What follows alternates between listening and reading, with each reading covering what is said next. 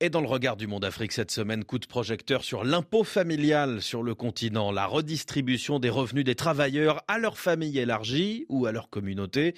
Ce qu'on appelle parfois la black tax est aujourd'hui source de questionnement entre tremplin et fardeau, nous dit le monde. Bonjour Christophe Châtelot. Bonjour. Votre correspondante au, au, Kenya, Marion Douai, signe cette enquête à la rencontre de celles et ceux qui payent cet impôt familial.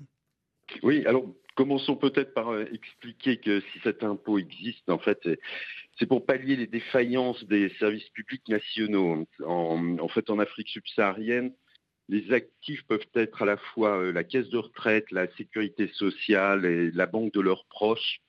Euh, tout ça dans un cadre où la, solidarité inter et intragénérationnelle en fait est un devoir. Alors pour illustrer tout ça, Marion Doué a rencontré à Nairobi Denis Moumo Mouamati.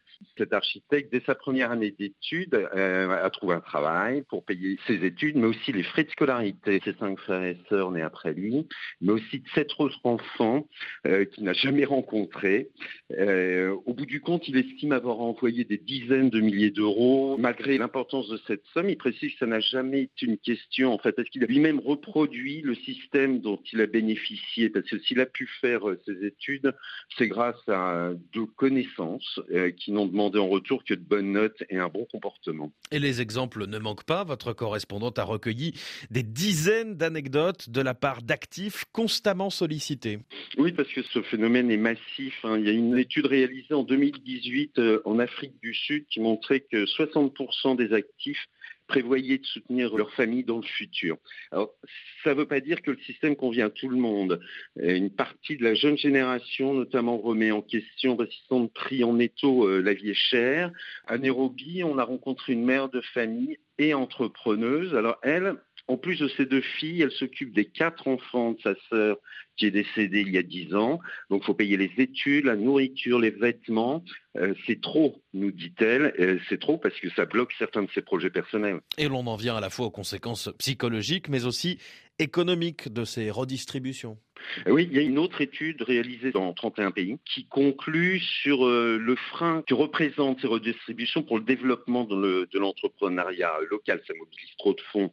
Euh, parallèlement à ça, il y a la pression psychologique, les tabous, les non-dits autour de cette question qui sont autant de sources d'anxiété pour les gens. Euh, à tel point d'ailleurs que certains décident de ne plus payer, euh, comme Steve Mass. Alors c'est pas son nom, il préfère l'anonymat, mais aujourd'hui il envoie de l'argent à ses parents, mais pour les autres c'est terminé. Et ce qu'il dit aussi intéressant, c'est qu'il préférait payer plus d'impôts pour renforcer les services publics au Kenya. À ce sujet, en parlant d'impôts, une chercheuse sud-africaine, Anne Kaboalet Sauzer, euh, plaide pour que le système fiscal prenne en compte ces sommes redistribuées. Elle rappelle aussi que ce système de solidarité forcée n'est pas spécifiquement africain.